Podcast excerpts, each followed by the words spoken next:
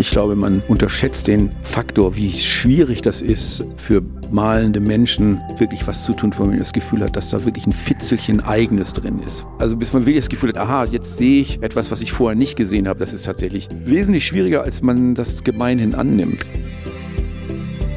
Herzlich willkommen in der 74. Folge von Die Sucht zu sehen, dem Griesebach-Podcast. Alle zwei Wochen sprechen wir hier mit Menschen, die etwas in der Kunst oder über sie zu sagen haben. In dieser Folge ist der Maler Daniel Richter zu Gast. Gebürtig stammt er aus Eutin in Schleswig-Holstein. In den 80er Jahren zog er nach Hamburg, wo er zunächst an die Punk- und Hausbesetzerszene andockte. Seinen Start in die Kunst fasst er selber so zusammen. Ich konnte nichts, war von der Schule geflogen und meine Eltern waren arm. Für ein Kunststudium brauchte ich keinen NC und ich hatte die Möglichkeit, BAföG zu bekommen. Werner Büttner erkannte sein Talent und dank seiner Fürsprache wurde Richter an der Hochschule für Bildende Künste in Hamburg angenommen. Die ersten Jahre malte er ausschließlich abstrakt, später dann auch figurativ. Mittlerweile gilt Richter als einer der wichtigsten zeitgenössischen deutschen Maler. Seine häufig bunten, großformatigen Werke erzielen auf Auktion Preise in Millionenhöhe. Daniel Richter lebt heute in Berlin und lehrt an der Kunstakademie in Wien. 2023 ist für ihn ein besonderes Jahr. Nach mehreren großen Ausstellungen erschien erst ein Film, dann ein Buch über ihn. Außerdem wurde er vor einem halben Jahr 60. Darüber und über seine neue Ausstellung bei Griesebach erzählt Daniel Richter uns jetzt in Folge 74 von Die Sucht zu sehen. Herzlich willkommen. Daniel, du bist, nachdem du die Schule geschmissen hast, nach Hamburg, was damals eine sehr interessante Stadt war mit einer großen Underground-Szene, an die du angedockt bist. Über die Zeit hast du mal in einem Interview erzählt, ich konnte keine Musik machen und wollte es nicht, weil ich dann ja mit anderen hätte üben müssen. Ich merkte aber, dass ich zeichnen konnte, so bin ich Maler geworden. War das sehr verkürzt? Das ist eine extrem verkürzte Darstellung. Aber es stimmt tatsächlich, dass sich ähm, Subkultur definiert sich ja in erster Linie dann über Musik. Also und Hamburg war sehr dankbar. Also ich hatte da, wenn man so will, sehr großes Glück in Hamburg zu sein, von Anfang der 80er bis Ende der 90er, muss man sagen, weil da quasi also die Mischung aus besetzten Häusern und dem Kiez, der damals dann doch noch sehr subkulturorientiert war, mit den ganzen Läden, die alle unterschiedliche Musiken spielten und so in welchen bist du am liebsten gegangen für die Hamburger? Oh, äh, Wie das gab, das die ersten waren ja so waren ja am Hamburger Berg, also Tempelhof, Sorgenbrecher, Sorgenbrecher, cool. ähm, Spar, das war eher so der etwas der Säuferladen. Den Pudel gab's ja auch schon in der Lincolnstraße im in dem Keller, glaube ich, von dem ältesten Chinesen, Chinesen, chinesischen Restaurants der Stadt. Da musste aber damals noch der Strom aus den Wohnungen geholt werden. Das war so ein, das hatten zwei Freunde eigentlich angefangen als so ein Reggae-Laden. Und also das zog sich dann ja alles, bis es dann eben irgendwann auch zu, zu der gängigen Kommerzialisierung gekommen ist. Und heute ist das auch wirklich, finde ich, unerträglich, wenn ich da bin. Gibt's den noch, Pudelclub? Pudelclub gibt's immer noch und der Pudel äh, ist tatsächlich noch wie so, ein, so eine so eine Asterix-Insel, das kleine Dorf, da, weil da einfach auch eine sehr verfestigte und widerständige Struktur ist, was Musik und Haltung und Politik angeht. Das ist ja eh etwas, was in Hamburg, weil die Hamburg-Stadt, glaube ich, nicht so groß ist und unterschiedliche Strukturen hat als andere Strukturen hat als andere Städte, dass ich finde, das ist eine relativ starke Verzahlung aus, sagen wir mal, äh, Plattenläden, äh, Labels, roter Flora, ehemaligen Hausbesetzung, Hausprojekten, Migrantenhilfe und so gibt, in der das alles so ein bisschen ineinander übergeht. Also die politische Aktivismus und die musikalische äh, Darbietung und das Theater ist in Hamburg alles äh, relativ eng miteinander verzahnt. Das finde ich, finde ich tatsächlich gut, weil das so eine verlässliche und eine gute Struktur schafft. Aber ähm, um darauf zurückzukommen, ich wollte nie Musiker werden, weil das bedeutet Proben und das bedeutet ja auch irgendwie auf andere Rücksicht nehmen oder zu erwarten, dass andere auf einen Rücksicht nehmen. Und diese Idee von auch Touren und so viel, alles schrecklich. Also so mit lauter anderen Typen irgendwie immer in so einem Bus sitzen den ganzen Tag. Also man muss die Vorstellung, auf der Bühne zu stehen, die unmittelbare Erfahrung der Darbietung zu genießen, die, die, das muss man schon sehr, muss man schon sehr darauf fixiert sein, um das auszuhalten. Also ich war irgendwie einmal mit den Goldenen Zitronen auf Tour ganz am Anfang das hat mich wahnsinnig gemacht. Was daran? Die Enge und dass man irgendwie sich nicht aus dem Weg gehen kann und dass man natürlich dann auch die sehr unterschiedlichen Formen von Konsumtion von Drogen und Alkohol ja auch dann so eine Dynamik entfalten, die auch nicht nur schön ist, sondern immer in dem scheiß Bus sitzen und äh, in der Hitze oder im Regen durch die Gegend fahren. Und damals ja, ich glaube, der Fahrer damals war das war so ein Amphetamin-Freak, der war so die Spottfigur und der hat sich dann immer dadurch gerecht, dass er irgendwie in Kurven angefangen hat, wie ein Wahnsinniger zu beschleunigen, um uns Angst zu machen. Alles war schrecklich. Man konnte nicht schlafen, weil immer, immer irgendwas war und irgendjemand schrie immer rum und irgendjemand hatte immer wieder irgendeine, eine, wie sagt man so, eine, eine Amour, eine, oh. Ja. okay. Also das konntest du schon mal dann sehr schnell ausschließen. Ja. Popstar wirst du nicht oder Rockstar? Wollte, nee, das wird nichts. Wann wusstest du ganz genau, dass du Maler wirst? Relativ spät. Ähm, und zwar, als ich angefangen hatte zu malen, weil das muss man ja beweisen, dass man mal, also man kann natürlich glauben, dass man irgendwas ist, aber man muss es beweisen können. Und ich habe spät angefangen zu studieren. 29 schon, warst ja, du, Also mit 29 habe ich mich beworben und dann habe ich mit 30 angefangen. Und habe dann auch, erst war ich dann erstmal so offen für alles, weil in erster Linie wollte ich verstehen, was Kunst eigentlich ist, also was Kunst speziell Malerei von anderen Formen von Bildsprachen unterscheidet, weil dass ich irgendwie immer so ein Fable hatte für, weiß ich nicht, von Dokumentarfotografie über Illustrationen zu Comics, zu Plakategestaltung, T-Shirts und so und wie, wie welche Signifikanz die haben oder welche Bedeutung. Das äh, ist etwas gewesen, was mich immer interessiert hat, aber man kann eben sagen, das ist ein deutlicher Bruch im Verhältnis zu dem, was Malerei ist. Also das war eigentlich so mein, mein Antrieb, irgendwie diesen ominösen Bereich so einer freien und nicht an ein anderes Objekt gebundenen Tätigkeit. Das klingt so auf eine Art selbstbewusst da so frei gewählt das rede ich mir vielleicht schön, so wie wir alle so tun, als wenn sie unser Leben frei gewählt haben im freien Westen. Aber natürlich ist es auch das Ergebnis von bestimmten subtileren Zwängen. Erstens konnte ich nichts. Also ich hatte keine Ausbildung, ich war aus der Schule geflogen, ich hatte kein Abitur. Studium fiel flach, meine Eltern waren arm. Und dankenswerterweise ist ja in Mitteleuropa die Möglichkeit, BAföG zu bekommen, äh, vorhanden, wenn man studiert. Und es gab eben keinen, beim Kunststudium gibt es kein Numerus Clausus, jeder kann sich bewerben. Und ich bin dann dankenswerterweise damals von Werner Büttner aufgenommen worden, dem äh, von mir geschätzten Professor und Lehrer. Und ja, das war's. Gab es neben de der Beschäftigung mit Plattencovern, Comics, was du gerade ausgeführt hast, schon damals auch einen speziellen Künstler oder eine Künstlerin, die dir sozusagen den Rückenwind oder den Mut oder den Inspiration gegeben hat, anzufangen? Tatsächlich habe ich, also ich meine, jeder, der, wir, reden ja noch von vor Internetzeiten, ich glaube, alle Personen, die irgendwie so ein bisschen alert waren, du, man kennt das, was man eben, was weiß ich, Margrethe und Dali, was jeder kennt. Und ich hatte, wie gesagt, immer so ein Interesse an diesen Dingen. Ich kann mich erinnern, dass der Grund, warum ich in Hamburg studiert habe, war nicht nur, dass ich in Hamburg wohnte, sondern dass Werner Büttner der Professor geworden war.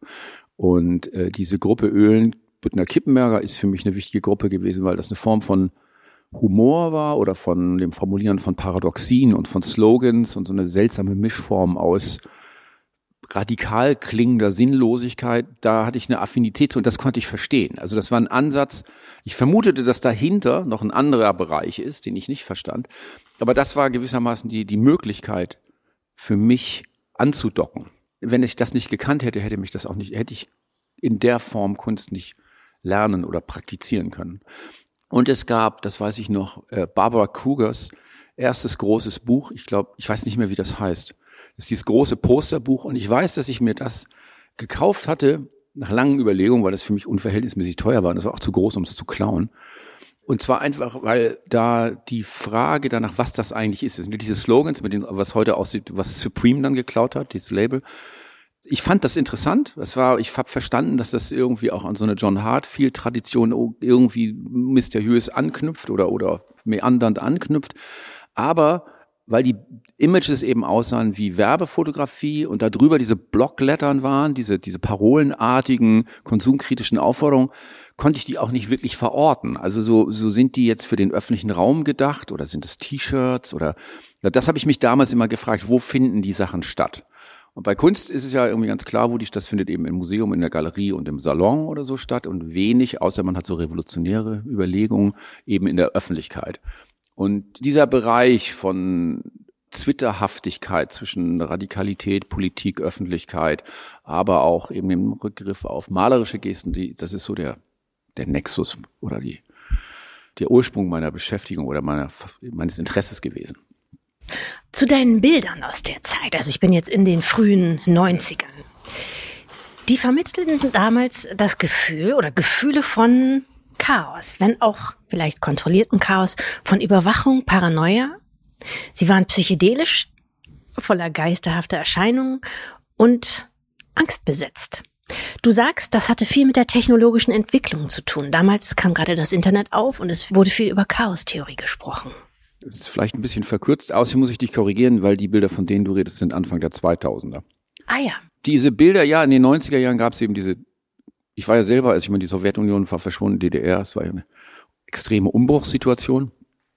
Und ähm, gab es ja so bestimmte Termini, mit denen man sich so beschäftigte und ich mich auch. Und ich wusste auch nicht weiter und habe dann eben Bilder gemalt, in denen ich, auch weil das in der Schule immer gesagt wurde, in, in, in den Akademien lernt man immer sowas wie nicht zu viel machen.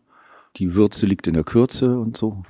Und ich habe mich immer gefragt, was eigentlich zu viel ist. Und angesichts der Situation, dass es so ein Overload an Informationen auf einmal gab, also für heute gar nicht mehr nachvollziehbar, weil es ja lächerlich ist. Es gab irgendwie das Internet, da gab es ja noch nicht mal Bilder. Und da gab es im Fernsehen auf einmal die Echtzeitübertragung des Einmarschs der Amerikaner im Irak. Das waren ja aber Sensationen. Also diese, da ist der ganze Virilio hat sich dann ja irgendwie darüber geäußert und äh, diese diese Echtzeiterlebnisse und diese Beschleunigung zusammen mit der Chaostheorie, diesen was dann runtergekommen ist auf diesen Satz von dem Schmetterling, der einen Flügelschlag macht und in Timbuktu fällt ein Sandsack um. Die flossen da so mit ein, aber mehr aus Ratlosigkeit. Also im Grunde war die Ratlosigkeit und der Versuch irgendwie dieses, dieses vielfältige, chaotische in Form von Gesten, Strukturen, künstlichem, verkünstlichten, aber auch das auf eine Leinwand zu patschen, um dann irgendwie zu sehen, wann kollabiert das Ganze oder wann wird das wirklich zu viel und wann kann das Auge oder der Betrachter, die Betrachterin nicht mehr entscheiden. Ist das eigentlich noch ein Bild oder ist es einfach nur noch Pattern, die aneinander geklatscht sind? So. Und die späteren Bilder ab Jahr 2000, die dann ja so eher was ähm, figürlich sind, in denen dann Menschen herumtreiben oder Dinge tun, das stimmt, das ist so ein bisschen das Ergebnis so einer paranoiden paranoid-politischen Weltsicht gewesen, der ich auch heute noch anhänge. Aber die Malerei hatte sich dann erledigt. Irgendwann hast du so 10, 20, 30 Bilder gemalt, die so in so einem bestimmten Gestus sind oder in einer bestimmten Haltung und dann wird es auch langweilig. Langeweile ist ein großer. Langeweile kommen wir gleich. Habe ich schon gemerkt. Das ist einer deiner großen Trigger. Ähm, das Gefühl, die Dinge nicht kontrollieren zu können, das war mein Ansatz Anfang der 90er, hast du gesagt. Mhm. Ist dieses Gefühl mit der fortschreitenden Digitalisierung seitdem gesellschaftlich nicht immer noch ausgeprägter und universeller geworden bis heute, wo das wahrscheinlich fast jeder sagen würde? Das stimmt wahrscheinlich. Ich, ich bin ja als Maler jetzt kein Diagnostiker und auch kein Feuilletonist. Und natürlich, wenn ich mir angucke, auch wenn ich mit jüngeren Leuten rede oder mit den Studenten, wie deren Informationsfluss generiert ist, wie schnell das geht, aber auch wie belanglos und schwer überprüfbar das ist. Und dann nun erklärt ja auch das Internet als, äh, wie sagt man, als Brandbeschleuniger auch verschiedene reaktionäre Phänomene der Neuzeit, äh, über die ich mich jetzt nicht weiter auslassen will, weil das weiß eh jeder. Und die, die es nicht wissen wollen oder die es ignorieren wollen, die werden es auch von mir nicht hören wollen. Aber im Grunde stimmt es natürlich. Es war, äh, heute ist es, glaube ich, noch viel schwieriger. Deswegen habe ich aber auch den Eindruck, dass sehr viele Kunst ähm, sich eben sehr stark auch wieder zurückzieht in so eine Form, sagen wir mal, identitätspolitischer Privatheiten, die sich aber so generiert, geriert als, als Gegenentwurf zur Welt, aber für mich einfach eigentlich aussieht wie so ein sozialer Elfenbeinturm. Und äh, das habe ich, glaube ich, auch mal gesagt, ich bin kein Bewohner des Elfenbeinturms. 1999, 2000, das war für dich und für deine Arbeit ein einschneidendes Jahr. Es war der Übergang von zwei Werksphasen, von abstrakt zu auch häufiger mal figurativ. Du hast es in einem Interview so beschrieben. Meine Bilder haben mich gelangweilt. Daraufhin habe ich Denken, Werkzeug und Methode geändert. Das fand ich sehr interessant. Du hast ähm, die fertigen Bilder gesehen und gedacht, mit euch langweile ich mich? Ja, ich hatte, ich glaube Ende 99 hatte ich so ein paar große Formate gemalt, die im, also wirklich absolut non-figurativ waren. Das eine orientierte sich so an, an, sagen wir mal, an Strukturen des Waldes und das andere orientierte sich so an fluiden, psychedelischen Schlieren. Und ich war mit beiden sehr zufrieden und hatte dann das Gefühl, dass ich danach dann auch in dem Bereich nichts mehr zu geben oder zu sagen hätte. Also es war so, als wenn man dann endlich zu dem Ziel gekommen ist. Und ich war vorher schon unzufrieden mit meiner eigenen Rolle, weil ich merkte, dass ich das Bedürfnis hatte, wirklich einfach gar nicht aus propagandistischen oder politischen, gar nicht. Ich wollte diesem Teil in mir, der sich, der Bilder produziert, der, der etwas über die Welt sagen wollte, also was überprüfbaren Bezug zur Welt hat. Also die, der, der drängte gewissermaßen zur, zur Praxis. Und das hat sehr lange gedauert, bis ich da irgendwie was formuliert hatte, von dem ich so einigermaßen zufrieden war. Wie lange? Boah, weiß nicht. Ich habe das ja, ich mache ja immer alles so parallel. Also ich mal immer so während ich an einem einer Gruppe arbeite, bin ich schon auch immer mit anderen Sachen beschäftigt, so zwei Jahre oder so. Das war ziemlich anstrengend. Also es war, ich will es gar nicht so tun, weil am Ende, äh, wenn es dann gelingt, ist man ja auch frohen Mutes und kloppt dann auch was durch. Aber diese Phasen, in denen so Unzufriedenheit sich einstellt und, und Langeweile, so, die werden länger und empfinde ich auch als lähmend. Aber solange man aus der Langeweile dann wieder Kraft schöpft, ist ja gut. Ist das äh, für dich eigentlich oder bei dir ein anderer Begriff für Zweifel, Langeweile? Weil du benutzt ihn ganz regelmäßig, so als Trigger eigentlich. Ich glaube, ich sage Langeweile, weil das klingt banaler als Zweifel. Zweifel klingt so heroisch. Ah, ja. Und ich hatte mal, äh, ich habe ja mal eine Bilderserie gemacht, so 2009 bis 12 oder so, die sich ja mit diesen, sagen wir mal im weitesten Sinne Männerbildern beschäftigen, also in dem Fall zwei anachronistischen Männerbildern, eben dem rauchenden Cowboy, dem Marlboro-Mann und eben dem, dem Pashtun, dem edlen, edlen Orientalen, der dann ja runtergekommen ist auf die Figur des Taliban, die immer rauchen, weil Rauchen ist ja auch so aus der Zeit gefallen und das hat mich beschäftigt und da habe ich dann so, habe ich so Bilder gemalt, mit denen ich auch zufrieden war, die haben mich irgendwie erheitert, aber die haben auch so eine gewisse Sentimentalität in mir wachgehalten, also weil ich dem, diesem, diesem sexualisierten, schönen Mann mit wehendem Haar, in schöner Kleidung auf irgendwelchen Berggipfeln, der nachdenklich raucht, also diesem Kaspar Friedrich, David Friedrich Kitsch, angewendet auf die Munde, so ein bisschen hinterher trauer. Ich meine, ich weiß natürlich, wie fehlerhaft das ist, also wenn das konkret überprüft. Trotzdem gibt's da sowas, weiß ich nicht, sowas Karl May-artiges, was ich irgendwie, sich irgendwie schön fand. Und ich glaube auch, wenn man sich, auch viele sich eingestehen würden, dass das eigentlich ein schönes Bild ist, das jetzt nicht andere Bilder ausschließt. Aber dann habe ich da also gemalt und dann habe ich äh, bin ich irgendwann mal in die Ferien gefahren oder in Urlaub sagt man ja und dann habe ich kam und hatte so drei vier halbfertige Bilder im Atelier stehen und kam dann zurück ins Atelier 2012 glaube ich und dann standen da diese vier halbfertigen Bilder und dann waren die wie so eine ganz große waren sie eine ganz große Enttäuschung Du hattest und sie anders in Erinnerung wahrscheinlich. Nee, ich hatte diese die schon so in Erinnerung, aber ich hatte offensichtlich im Urlaub einfach unbewusst das Interesse daran verloren, das weiterzumachen. Ich dachte dann, na gut, ich male jetzt mal zu Ende, hast ja angefangen, musst ja zu Ende malen. Und tatsächlich hat ich, es ging, es ging einfach nicht. Also es klingt wirklich albern, aber es war wirklich immenser körperlicher und psychischer Widerwillen. Und ich wollte mich eigentlich zwingen, die zu Ende zu bringen, auch weil, äh, ja, keine Ahnung, irgendjemand die ausstellen wollte und weil es irgendwie auch ein, also mir, mir bis dahin auch Spaß gemacht hatte oder ich das sinnvoll also, fand und das ging dann überhaupt nicht. Das war eine sehr unangenehme Erfahrung. Muss man wirklich sagen, das war wie wenn man jemanden trifft, den man immer sehr geliebt hat. Und auf einmal hat man sich einfach nichts mehr zu sagen. Hab ich auch spontan gedacht, die armen ja. Bilder, ja. Ja, es war ganz unangenehm. Da musste ich mir irgendwas Neues einfallen lassen. Ja. Und ja. die Bilder heute? Herz gebrochen irgendwo in, in der Kammer. Nee, übermalt. Das ist gute Leinwand kannst du nicht wegschmeißen. Wann findest du ein eigenes äh, Bild wieder spannend? Also was muss das ein- oder auslösen bei dir? Ein eigenes Bild.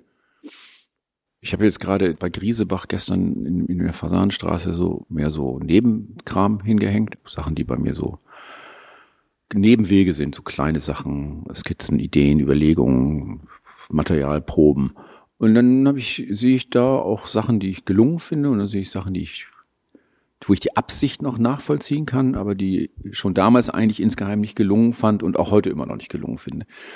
Aber in der Rückschau, also jetzt über den Zeitraum von 30 Jahren oder 25 Jahren, dann die so einordnen kann und sagen kann, ja, ja, die, das war eben so ein Nebenweg und der, der ist, war auch nur sehr kurz und auch matschig. Und der musste eben betreten werden und jetzt kann ich den auch zeigen, ohne zu denken, das ist jetzt mein Werk. Also das gehört jetzt, ich habe heute eine größere Distanz dazu und kann bei den meisten Bildern irgendwie noch nachvollziehen, warum und mit welcher Motivation ich sie gemalt habe. Und manchmal bin ich ganz überrascht, dann sehe ich Bilder, die sind dann teilweise noch gar nicht so alt, nicht. Das ist ja ein super Bild. War ich das? Das ist ja fantastisch. Ich habe gar nicht in Erinnerung, dass ich das, das ist ja eine richtig intelligent, also das ist ja ein Schlenker hier. die Hand und Fuß gehabt. Ja, das ist richtig, da sind Schlenker drin und über, also da, kühn geradezu, frech, modern. Muss mir mal einer nachmachen. aber dann muss ich ja sagen, daneben hängt ein Bild, wo ich denke, das sieht ja fast genauso aus, ist aber irgendwie enttäuschend. Aber die rauszufinden, nach was für einer, nach was für Kriterien man selber auch sagt, wann ist ein Bild gelungen und wann ist es nicht gelungen, ist gerade, wenn man sich so im non-narrativen Bereich befindet, so die Vektoren so ein bisschen unklar sind, gar nicht so einfach. Also Glaube ich, ich.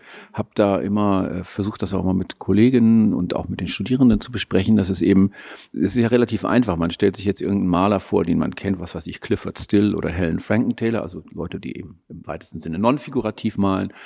Also dann guckt man sich zwei Bilder an und dann äh, stellt sich ja automatisch her, dass man das eine besser findet als das andere. Aber das jetzt zu formulieren und irgendwie die Vektoren klar zu machen, zu sagen, woran liegt es, dass Bilder, die sehr ähnlich in der Haltung sind, die in ihrer Mache ähnlich sind, warum, äh, warum würden wir uns darauf in so einem Streit darauf einigen können, dass das eine interessanter ist als das andere? Woran liegt das? Und das ist tatsächlich, gerade wenn man dann selber malt und also in so Bereichen ist, die einem selber unbekannt sind. Also ich habe ja dann auch, glaube ich, Sachen gemacht, die die ich schwer mit anderen Dingen in Verbindung bringen konnte oder mit anderen Positionen. Und das ist schon weird, ich mal dann und irgendwann habe ich dann auch oft das Gefühl, dass das nicht gelingt, aber ich könnte nicht genau sagen, woran das liegt. Also man kann sich dann natürlich, ja, die Gewichtung oder die Verhältnisse sind irgendwie nicht, aber das stimmt nicht, das weiß ich nicht. Da hast du, glaube ich, mal auf eine ähnliche Frage geantwortet.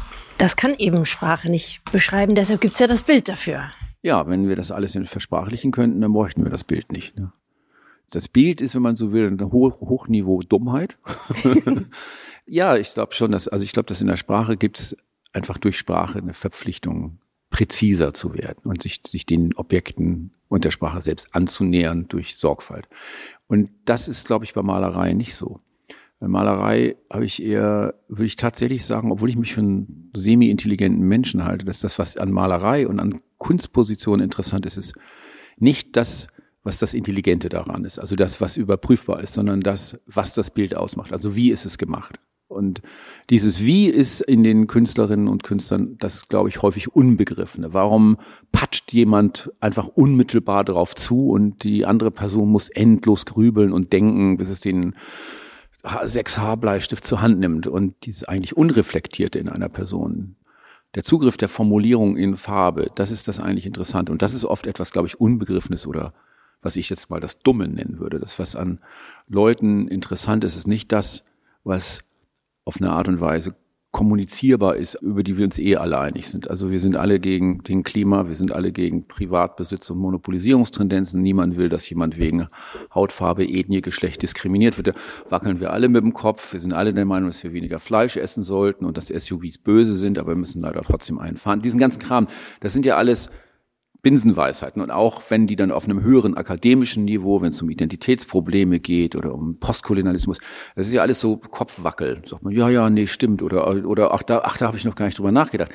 Aber wenn Leute dann mit so einer Überlegung Kunst machen, dann ist diese Kunst eben auch einfach nur, das ist dann halt, weiß ich nicht, ich will das nicht schlecht machen, dann ist das Feuilleton oder Leitartikel. Und die Frage danach, wie, wie so etwas einen berührt und was das ist, was Bild interessant macht, die äh, hat eben wirklich, glaube ich, eher mit der mit der spezifischen Dummheit der künstlerischen Position zu tun, als mit der spezifischen Intelligenz. Vielleicht eine blöde Trennung jetzt, aber es war ein Versuch wert. du arbeitest, hast du gerade schon äh, gesagt, immer an mehreren Bildern gleichzeitig. Was wollen denn deine Bilder von dir jeweils? Meine Bilder, die wollen gar nichts. Die Einzige, der was will, bin ich. Du fängst an, auf einem Bild was zu tun. Und dann gibt es gewisse Zwangsläufigkeiten, so wie wenn du eine Pizza bäckst. Aber ob du dann am Ende der Pizza zu viel Salami oder zu wenig oder gar keine benutzt, das ist letztendlich deine Entscheidung. Es ist nicht die Pizza, die das von dir will. Ich verstehe das, das ist auch, das klingt immer so, so, weiß ich nicht, hochidealistisch und philosophisch, was das Bild verlangt. Das Bild verlangt gar nichts. Man weiß es eben wirklich auch nicht, wenn man nicht selber malt. Ob, ja, das ob die ist Dynamik vielleicht, vielleicht so rum ist. Ja. Die Dynamik ist so, dass der Künstler, die Künstlerin macht Vorgaben auf dem Bild und dann spricht das Bild zurück und sagt, hier ist ja noch was frei, da muss jetzt was hin oder nicht. Und dann steht die Künstlerin da und sagt, ja oder nicht. Mal drüber nachdenken. Und dann denkt die Künstlerin drüber nach und dann in einem nicht wirklich gut begründbaren Affekt tut sie eben was oder tut eben nichts. Aber das ist äh, eher ein deutliches Verhältnis zwischen Produktion und Produzierten. Und es ist nicht so, dass das Produzierte tatsächlich was verlangt. Das ist mir zu mystisch. Ja. Dabei malst du doch auch manchmal mystisch. Ja, aber das ist was anderes. ich bin ja, wie gesagt, das ist der Teil, der eben der Dumme ist, der Unbegriffene, wo es um, um Affekte geht, um Dinge, die man selber nicht wirklich versteht. Und ich halte mich ja auch für einen total rationellen Typen, aber wenn ich mir meine Bilder angucke, dann zweifle ich, da würde ich das anzweifeln. Ich glaube, die meisten Leute zweifeln das an, wenn sie meine Malerei angucken, also je nach Phase, aber dann würden die denken, ich bin eher so ein weinerlich empathischer Romantiker oder sowas. oder, oder, oder Symbolist. Ganz, zart. ganz zarter Symbolist, der ins Aus Versehen ins Politische verschlagen hat, aber der ihn eigentlich von russischen Tümpeln träumt und von, von ephebenhaften Gestalten. Und eben Mystik, genau. Und eben Mystidüste. Du brauchst, das hast du auch mal beschrieben, inhaltistische Träger, also Narrative, um zu einem Ergebnis zu kommen. Wie würdest du das beschreiben, was dich also in diesem Sinne immer wieder beschäftigt? Mm, das wird, ja, es gibt ja einen roten Faden, glaube ich, den, den man so nach ein paar Jahren dann ja so ausmachen kann in der Rückschau. Also man ist dann in diesen, das ist wie bei, wie heißt, welches Märchen ist das mit dem, nee, das sind die Bohnen, oder? Hänsel und Gretel? Du meinst die Brotkrumen? Brotkrumen, ist das Hänsel und Gretel? Ja.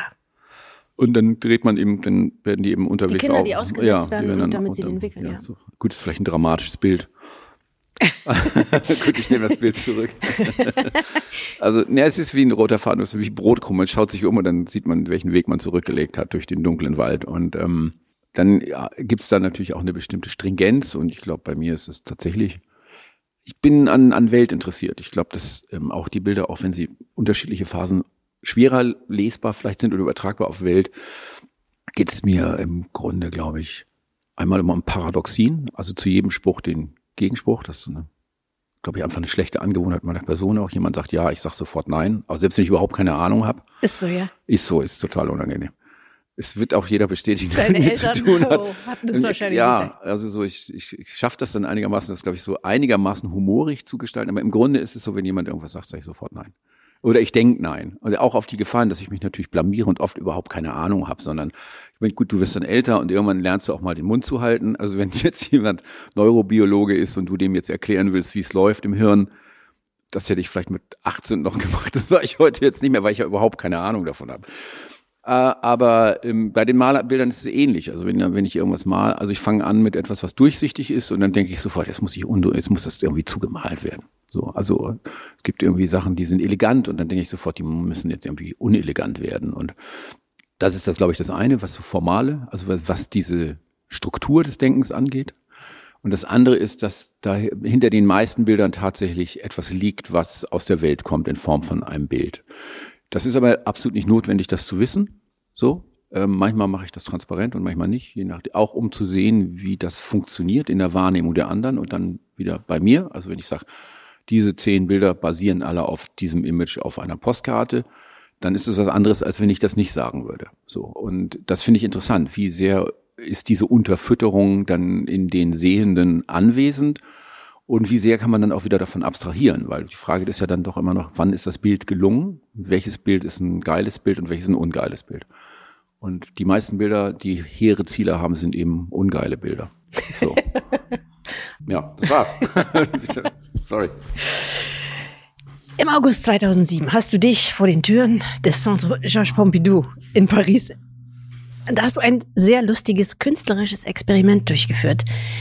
Du hast dich nämlich inkognito als Straßenmaler für fünf Euro, tatsächlich fünf Euro, ja. Touristen porträtiert. Das war aber damals schon ein Schleuderpreis, oder? Fünf Euro? Fünf Euro, ja, aber das war, das ist, die Idee war folgendermaßen. Ich hatte ein Gespräch, glaube ich, gehabt mit, ich glaube, mit Niklas Mark und Peter Richter und es ging um das Porträt eigentlich. Also es ging irgendwie meanderten wir da so rum und es ging darum, dass es eben in der Moderne, also sagen wir mal nach Kokoschka oder so, wo es noch die Wiedererkennbarkeit gibt, dann, es fängt, wenn man so will, bei Picasso an so bei der Generation davor oder bei den Malern drumrum, die Expressionisten, Soutine und so, da sieht man, dass es diese Ähnlichkeit gibt. Aber irgendwann wird es eine Behauptung. Ne? Irgendwann ist da ein Bild und dann sagt jemand, das ist Dora Maar und dann müssen das alle glauben. Und dann, die glauben das aufgrund der Tatsache, dass sie wissen, dass es ein Verhältnis zwischen dem Künstler und der Frau gibt.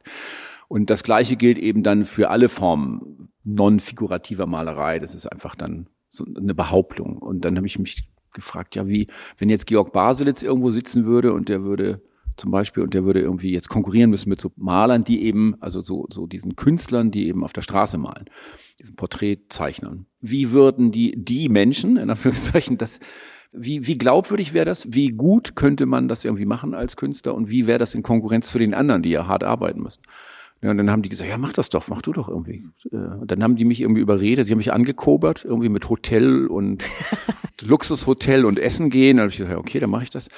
Und es war eben, ist ja auch die niedrigste Form künstlerischer Betätigung. Also ich meine, das ist. Ähm, ja, einerseits sogar was ganz Ernsthaftes, auch irgendwo Ehrenvolles, aber es ist natürlich. Ja, du bist dann ja am Centre Pompidou und dann gibt's, dann habe ich das, erstmal habe ich das Feld analysiert. Es gibt nämlich zwei Schulen. Es gibt die Leute, die aus dem Osten kommen, die tatsächlich Leute so zeichnen können, als wenn die deren Passbild abzeichnen. Das ist wirklich verblüffend. Aus dem Osten Europas? Oder? Aus Osteuropa, ja. Die kommen dann aus den Schulen, aus den, weil das da diese klassische Ausbildung gibt. Das sind dann die Meisterschüler irgendwo aus Ulan Bator oder St. Petersburg oder aus irgendwo aus, aus Bulgarien.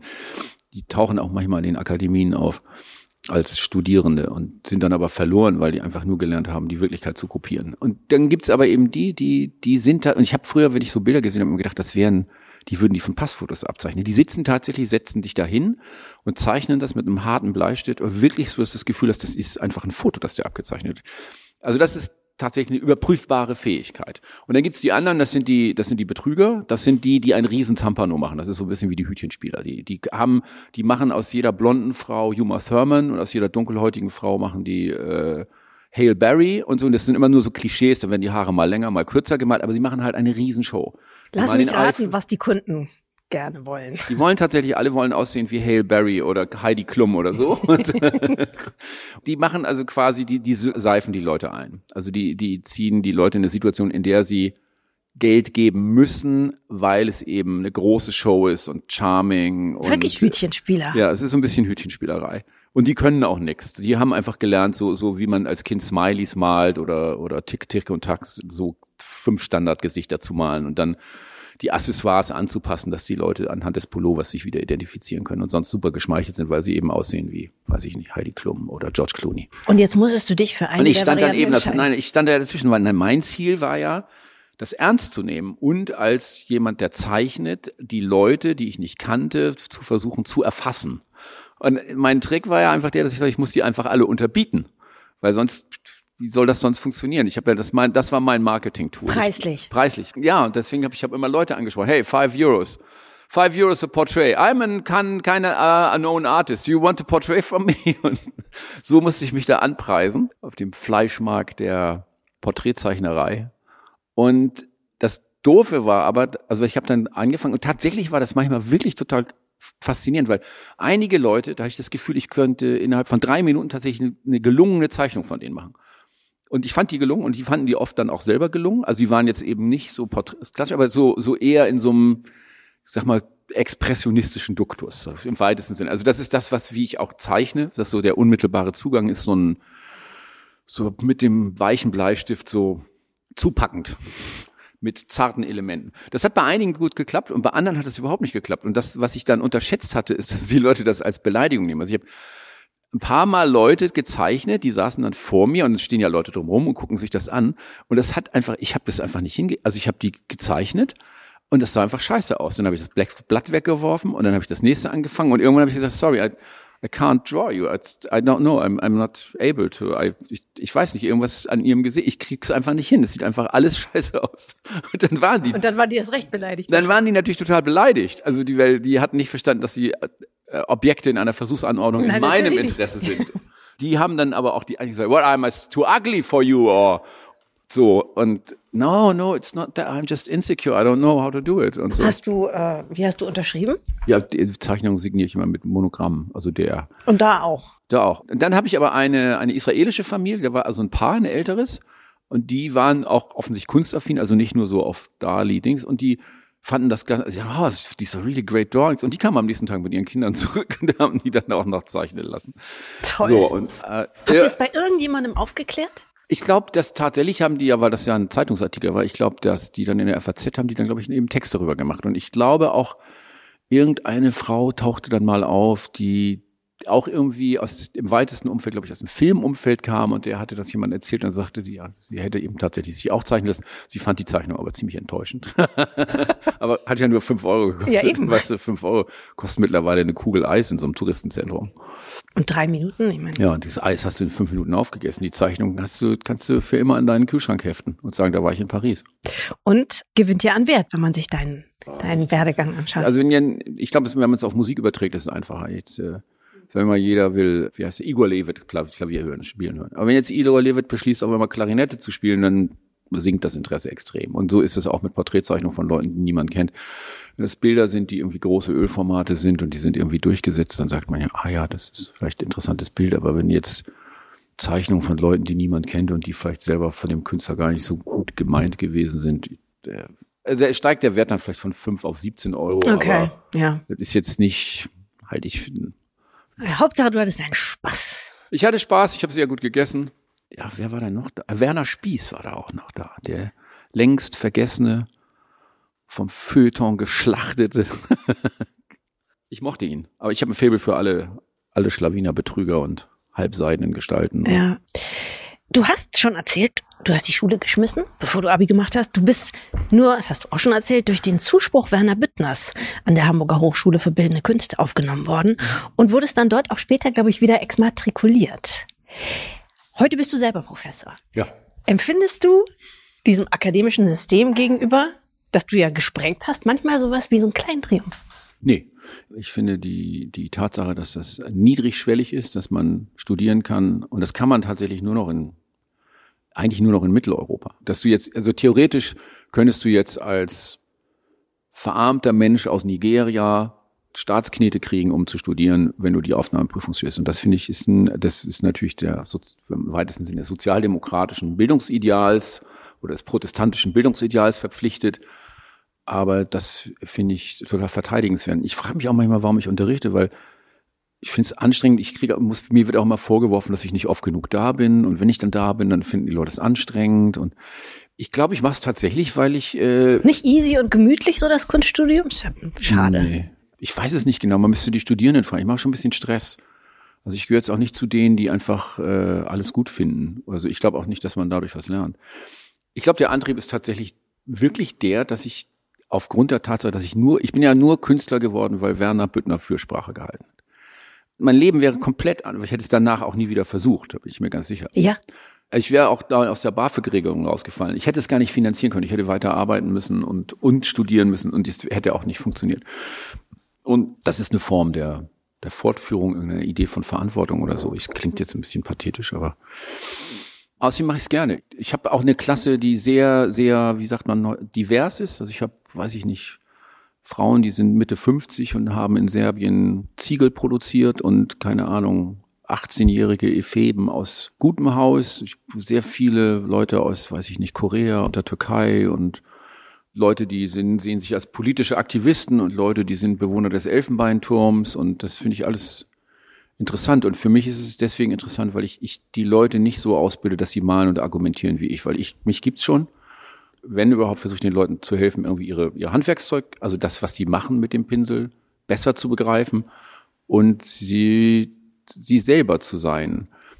Und man kann von jemand, der jetzt, sagen wir mal, eine schüchterne junge Frau ist, die irgendwie Rilke liest, aber Bilder aus Seide malen will, ich kann, wie soll ich die dazu bringen, so irgendwie jetzt so irgendwie verkrampften Politkram zu machen? Wozu? Es geht mir mehr um so eine, eine Vielfalt der Äußerungsmöglichkeiten.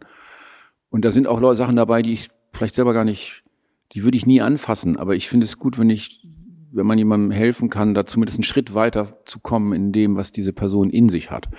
Und die meisten, muss man einfach sagen, werden ja nicht Künstler, weil das, diese, diese Idee, dass Kunst bedeutet, dass man davon dass man damit irgendwie Geld verdient und äh, Ruhm, Ruhm einheimst und das ist ja tatsächlich im Verhältnis zur Wirklichkeit kompletter Blödsinn. Also es ist die Frage, dass da sage ich auch, es ist die Frage danach, wie, wie sinnvoll du dein Leben gestalten willst. Also bis wirst du dazu in der Lage sein, Taxifahrerin zu sein und zu Hause zu malen und das als befriedigend zu empfinden. Sagst du denen das so? Ja, ja, ich finde das auch richtig. Man muss auch ganz klar sagen, dass es auch für Kinder, die nicht aus gutem Hause kommen, einfach immer schwieriger wird. Also auch weil die, die Netzwerke, die in den großen Städten entstanden sind, jetzt mittlerweile in der dritten Generation äh, Netzwerke sind, die eben in so einer Mischpoke entstanden sind. Also wo, wo Filmproduzenten Kinder haben, die Malerinnen sind, die wieder zusammen sind mit einem Supermodel, das eine Galerie hat. Und die haben wiederum Cousins aus der Aristokratie und die sind wiederum down mit denen, die diese Videos drehen, diese coolen mit dem Spike Jones. Und da ist von außen nur noch sehr schwer einzudringen. Also so dieses Versprechen, dass es äh, ganz banal sozial in der Kunst gegeben hat, dass einfach jeder da rein kann und alle, die was im Angebot haben, auch jemanden finden, der das Angebot annimmt, das ist wesentlich schwieriger geworden. Das ist in Deutschland und in Österreich so noch leichter, weil es einfach einfach aufgrund der Strukturen der Akademien und so. Und die Mieten billiger sind wahrscheinlich? Die Mieten sind billiger und man kann eben auch studieren, ohne dass man Geld braucht. Cooper Union war, glaube ich, die letzte Kunstakademie in, in New York, wo du keine Studiengebühren bezahlen musst. Das ist auch längst vorbei. Es ist einfach mehr eine Frage danach, wie, und selbst Leute, die ja erfolgreiche Künstlerinnen und Künstler werden, sind ja oft, muss ich sagen, zutiefst unangenehme, verbitterte, stumpfsinnige und Was? langweilige Gestalten, die eine triste Idee in ihrem Leben hatten und allen damit auf den Sack gehen seit Jahren. Rotwein, süffelnd, muffig, Horror. Das stimmt ja auch. Deine Kollegen, ja. Meine Kollegen. Nein, Kollegen, Kollegen und Kolleginnen, es gibt natürlich auch super sympathische, intelligente, unterhaltsame und nachdenkliche Leute, die in der Lage sind, ihr Werk zu überprüfen und zu ändern. Aber es gibt eben auch die anderen. Heute malst du pro Jahr zwischen sieben und 30 Werken, stimmt das? Zwischen sieben und 35.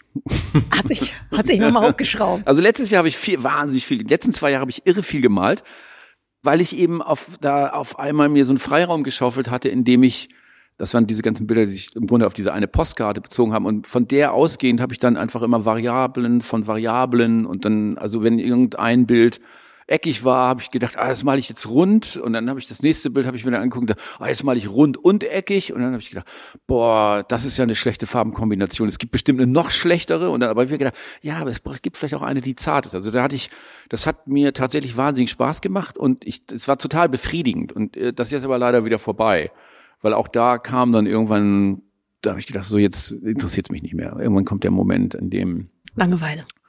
Ja, auch auch die Variablen, also das Durchklicklinieren an Spannung verliert. Also es wird dann auch wie eine schlechte Angewohnheit. Es wird dann so ein bisschen wie schlechte postmoderne Malerei. Die sind ja immer, die, die Bilder der letzten Jahre basieren ja immer auf so einer Zweiteilung des Bildes. Es gibt immer ein oben und oben ist grün, unten ist gelb. Das ist ganz einfach, oder? Schwarz und rosa und so. Und das zieht natürlich immer so eine bestimmte Horizontallinie Funktion nach sich. Oder eben so eine, so eine Abstraktionsmalerei, Farbfeldmalerei, Assoziation. Und dann habe ich gedacht, ja, jetzt male ich einfach mal, einfach mal nur Figuren und dann male ich hinterher alles drumrum rot aus. Mal sehen, was dann passiert. Und das habe ich jetzt halt gemacht. Aber ich bin mir nicht ganz sicher. Also ich finde es gut, aber ich bin mir nicht sicher. Es ist halt einfach eine neue Aufgabenstellung. Ne? Du hast ja mal über deinen Alltag im Atelier gesagt, dass du das Malen selber an sich gar nicht so magst, weil immer alles so klebrig wird und die Finger danach so schmutzig Ja, ich habe dann auch Allergien entwickelt und und Eiter und blutende Hände gekriegt und musste Wirklich? dann ja und ich habe immer so ich habe in meinem Atelier eigentlich immer so alte Teppiche gehabt, weil ich das angenehmer zum rumlaufen finde. Aber die muss ich alle rausschmeißen, weil das, das wird dann so eine Kombination aus Terpentin, Öl, Stauballergie und die ist auch unangenehm schmerzhaft, die Hände tun auch weh und dann seitdem male ich auch äh, mit Baumwollhandschuhe und so Latexhandschuhe anziehen so. Also ich hatte schon recht mit dieser. Das ist einfach. Ich habe halt immer mit den Händen gemacht. Es ist einfach schmierig und klebrig und ich bin auch nicht besonders ordentlich. Ist so geblieben. Ich das Malen selber. Ach, das ist jetzt ja. Nicht therapeutisch, kann man so nicht sagen. Nee, überhaupt nicht. Ich habe irgendwo die Zahl gelesen, du hast in 30 Jahren mehr als 2000 Bilder gemalt. Ist das, stimmt das? 20.000. Nein. Wollen wir der Lüge 2000 einfach noch eine weitere hinzufügen und sagen 20.000? noch eine Null hinten. Daniel Richter hat 20.000 Bilder gemalt. Ich glaube, nur ein Mensch hat 20.000 Bilder gemalt und das ist Jonathan Mese. Aber der hat wahrscheinlich 30.000 gemalt. Hi Johnny. Was bedeutet dir Bedeutung? Also das Bedeutsamsein. Bedeutsamkeit. Also ich, ich glaube, das hat In verschiedene. Dem, was du tust. Ich glaube, es hat verschiedene Ebenen. Also für mich ist also ich glaube, dass jeder, der irgendwie künstlerisch tätig ist, in irgendeiner Form Bedeutung haben will. Aber was bedeutet das? Also es bedeutet sicherlich nicht, dass man berühmt ist. Also weil Ruhm in der Kunst ist, ist Kokolores. Also weil, weil jeder Fußballspieler in der Regionalliga ist bekannter als die bekanntesten Künstler. Und ich meine, sagen wir mal, Julian Schnabel und Jonathan Mese erkennen Leute noch oder Dali, weil die halt, oder, oder Wall, die haben, der eine hat eine Perücke, der andere einen Bart, der andere lange Haare, das erkennen Leute. Aber das ist der, also wenn man Ruhm als etwas betrachtet, in dem der Ruhm eigentlich die Leistung überstrahlt, dann ist das bei Künstlern quasi unmöglich. Also außer bei so Clowns, die irgendwie so in so was, es gibt ja so Talkshow und Instagram-Künstler, aber die legen das ja auch darauf an, aber die, die sind ja egal, das nimmt ja niemand ernst. Ich meine, für mich ist wirklich wichtig gewesen, dass ich irgendwann gemerkt habe, dass andere Künstler, also ältere Künstler, die ich, die ich schätze oder bewundere oder, oder auch Kolleginnen, dass die mein Werk kennen und dass sie das gut finden. Das ist wirklich wichtig, dass du das Gefühl hast, dass du, also dass du jemand begegnest und du bist dann überrascht, dass die dein Werk kennen und dass sie das so wie ich deren Werk kenne und so. Und das heißt, ich habe Bedeutung innerhalb der Welt der Malerei.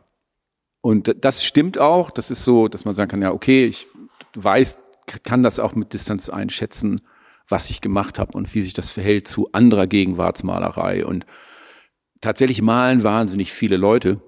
Aber wenn du dich mit Kolleginnen und Kollegen unterhältst, die sagen wir mit meiner Generation sind da drunter und da drüber, dann sind am Ende, das sind 20, 30 Positionen. Also unter Tausenden von Leuten, die malen, da soll man sich nichts vormachen. Und die anderen malen halt auch und die haben auch Erfolg und die werden auch verkauft und die sind vielleicht auch wahnsinnig teuer. Aber ich sag mal, in dem Kern von Leuten, die mich interessieren und die meiner Meinung nach auch Definitionsmacht haben, egal wie der Ansatz ist, ob das ein feministischer Radikaler ist oder ob das so einfach nur ein irgendwie ich will malen wie will mit den Händen malen Ansatz ist. Trotzdem gibt es da eine Schnittmenge an Ernsthaftigkeit der Auseinandersetzung und die gilt also auf dieser Bedeutungsebene für relativ wenig Leute. Das sage ich mal so ganz eitel und anmaßend. Es gibt irre viele Kunst, wo man denkt, ja, das ist ganz interessant. Aber ganz interessant reicht halt nicht. Das ist hart, aber wahr. Junge Künstlerinnen und Künstler. Ganz interessant. Ist okay, so, aber das weiß auch jeder, weil viele Leute wollen das ja auch nicht, glaube ich. Also viele Leute wollen in ihr, in, wollen, also jemand, der Folk Music macht, beabsichtigt nicht irgendwann als Vorband in einem vor zu stehen und vor 80.000 Leuten Parolen zu grölen, sondern er will eben vor 400 Leuten spielen, höchstens in kleinen Clubs, in denen er das Gefühl hat, dass die Leute, mit denen er kommuniziert, dass es dann einen Resonanzkörper gibt, der dem entspricht. Andere Leute, die eben Feuerlöscher auf der Bühne haben, nee, nicht Feuerlöscher, Feuerwerfer und Lötkolben und Nasenpiercings und Penisringe, die wollen eben was anderes. Ja. Wobei ich mir jetzt bei dieser Verordnung nicht sicher bin, wo ich da eigentlich hingehöre. Gar nicht, weil ja, du möchtest ja gar nicht auf die gar Bühne. Nicht. Nee. Lustig sagen ja auch nicht viele, ne? Dass sie nicht auf die Bühne wollen. Du hattest, Daniel, in letzter Zeit sehr viele Ausstellungen. Zuletzt eine in der Kunsthalle Tübingen. Ja, Davor die läuft der, noch. Die läuft noch. Nichts wie hindern. Davor in der Whitechapel Gallery in, Lon in London. Bei Ropatsch in Salzburg und Paris. Und natürlich jetzt, wie du schon gesagt hast, bei Griesebach. Was ist der Ansatz von speziell dieser Ausstellung, ja. die gestern erst eröffnet hat? Bei Griesebach. Das ist ganz banal. Also erstens hast du eine vergessen, auf die ich tatsächlich sehr stolz bin. Das ist die in Venedig gewesen, im oh, Veneto. Also wo es auch einen wahnsinnig guten Katalog gibt, den ich nicht gestaltet habe, deswegen ist der so gut. den hat Yvonne Quirmbach gestaltet, aber der ist wirklich sehr gut. Die Ausstellung bei Griesebach, das ist ganz einfach. Da ging es ja darum, dass wir dieses Buch vorstellen wollten bei Griesebach und das ist ja so ein irgendwie neutraler Raum, an, weil es kein Galerieraum ist. Andererseits aber natürlich kommerzieller geht's gar nicht. Ich dachte, die werden schon irgendein so Netzwerk haben, wo sie Leute einladen können. Das Buch muss ich kurz einhaken, weil das wäre erst in der nächsten Frage vorgekommen, ist ein Buch, was jetzt gerade erschienen ist, ja. über dich, über deine Arbeit. Ja. Ein irres, fulminantes, ja. sorgfältig ausleuchtendes Buch. Ja, ist sehr sorgfältig, sehr gut geschrieben, äh, entwickelt die Analyse der Bilder anhand der Bilder und nicht anhand irgendwelcher Theoreme. Ist sehr gut designt. Ich, was soll ich, ich kann es nur über den grünen Klee loben. Es ja. sind einfach fast drei Kilo Buch. Ja. Und um dieses Buch herum. Ja. Um dieses Buch herum so, gab es dann eben eine, eine Gesprächsrunde, um ihm das Buch vorzustellen und dann hingen da eben auch Bilder und die Bilder hingen da deswegen, weil ich dachte, ah, wenn man das schon macht, dann muss man den Leuten auch ein bisschen was zeigen und hier ist ja, glaube ich, Art Week oder irgendeine so Veranstaltung, da sind ja vielleicht auch Leute in der Stadt, die sich dann da hingehen und sich das angucken. War voll, oder? War voll, aber es sind auch ähm, alles so Bilder, die eher also kleine Sachen, also Sachen, die mir gehören. Also die beiden letzten großen Bilder, die ich gemalt habe, hängen da und dann hängen da 30 oder 40 so kleinere Formate, die teilweise Skizzencharakter haben, teilweise ganz durchgearbeitet sind, aber die als Thema nicht tauglich waren für größere Formate in der Zeit. Das sind so Bilder aus 30 Jahren, so ein ganz frühes von 97, so ein misslungenes Non-Figuratives, das aber trotzdem gemalt werden musste damals, so, so Zeug halt. Und ein Fuchs auf einem Ei. Ein Fuchs, der auf einem Ei balanciert und einen Hut trägt mit einer Feder drauf und an Krücken ist und äh, so gewissermaßen ein, eine barocke Allegorie auf alles Mögliche darstellt. Du bist im letzten Dezember 60 geworden. Mit 60, so hat es der Regisseur Pepe Dankwart über dich formuliert, hatte er das Bedürfnis, nochmal einen Schritt in die Öffentlichkeit zu machen. Das Resultat ist also neben den Ausstellungen und dem Buch, über das wir gerade gesprochen haben, eben der Film, den Dankwart über dich gedreht hat, in dem du ihn und uns in den Entstehungsprozess deiner Arbeit einweist teilhaben lässt natürlich. Wie fühlt sich das bis hier an? Ist das rund oder wie Tabula Rasa nochmal? Oder ist es wie ein Neustart beim Rechner oder ist es Business as usual? Äh, ich wusste ja, dass ich 60 werden würde, wenn alles gut geht. Das wusste ich dann schon mit 57. Und ich dachte, ich nutze einfach den symbolischen Gehalt der Zahl.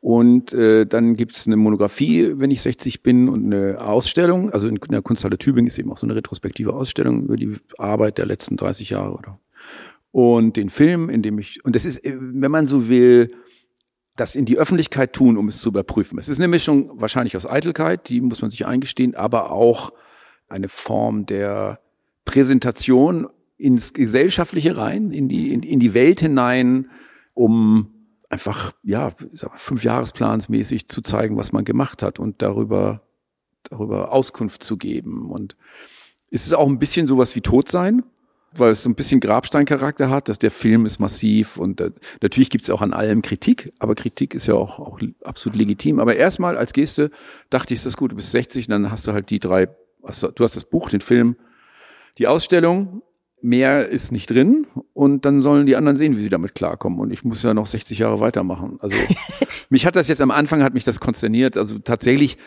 als der Film dann kam und das Buch, das ist so parallel gewesen, das, und dann in der Kunsthalle dann irgendwie die Bilder aussuchen, die, die man lange nicht gesehen hat.